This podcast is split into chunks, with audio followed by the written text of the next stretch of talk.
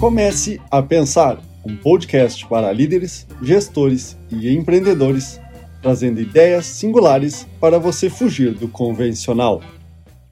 Você já pensou qual que é a função, o que faz um gestor e um líder em uma empresa? Esse é o tema deste mês. Qual é a atividade principal de um gestor? Antes de responder essa pergunta, primeiro a gente tem que compreender qual que é o papel de um gestor, que é gerenciar recursos para maximizar resultados.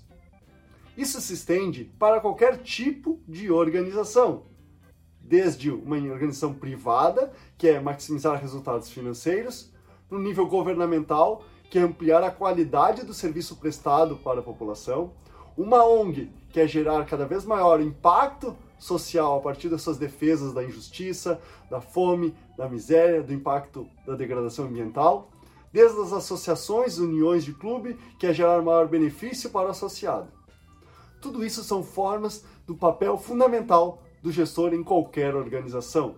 Agora, como é que ele faz isso? É as atividades do gestor, que envolve três atividades principais. A primeira delas é a questão de gerenciar os recursos. E ele utiliza de planejamento estratégico, a partir de indicadores e metas a ser alcançadas, a partir de projetos tanto estratégicos quanto para implementar né, um produto ou um serviço novo, desde planos de ação para gerar uh, soluções de problemas, desde planos de contingência para superar momentos de crise. Como segundo ponto da atividade do gestor está o desenvolver as pessoas, desde o nível coletivo quanto individual.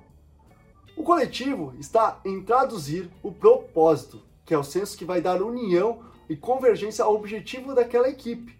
Isso está vinculado ao, ao entendimento do que, é propósito, que é o, o dar sentido e finalidade para as pessoas. Sentido está conectado à missão da empresa. Por que, que eu existo? Por que, que eu faço o que eu faço? Isso é o sentido para a pessoa e para a organização. E o outro é a finalidade, é aonde que eu vou com tudo isso, qual que é o resultado que vai gerar desse trabalho que eu estou fazendo hoje.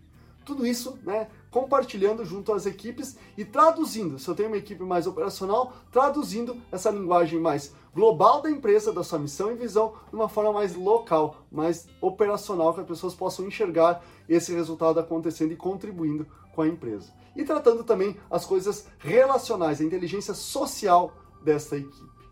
O outro ponto, como eu falei, é o principal, é um individual, é, é transformar o nível de inicial, a fase inicial de uma pessoa, ao nível de maturidade desse indivíduo, né? ao ponto que pode ser desde um estagiário até um diretor.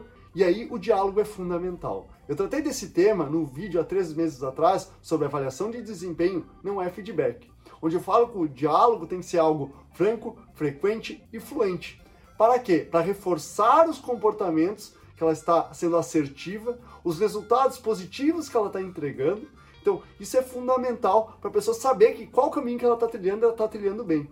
E sinalizar quais os resultados que ela não está entregando e também os comportamentos que não está sendo mais, muito assertivo para contribuir para o resultado da empresa.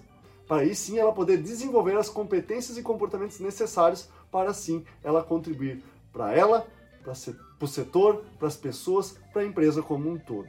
Então isso é fundamental dentro dessa segunda estrutura de atividades. E a terceira? Qual que é a terceira atividade no gestor?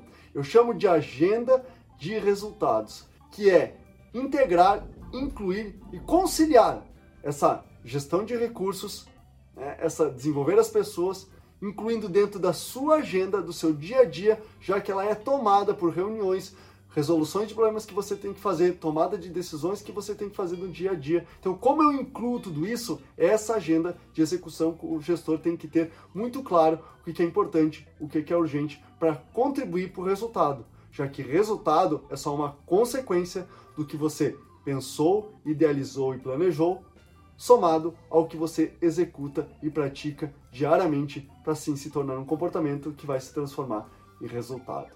E como eu faço tudo isso. É o que os programas de desenvolvimento da Pensar oferecem, tanto de nível in company quanto nos cursos abertos, é ajudar os gestores a desenvolver esse processo de gerenciar os recursos, desenvolver as pessoas e fazer essa agenda de resultados no seu, no seu dia a dia.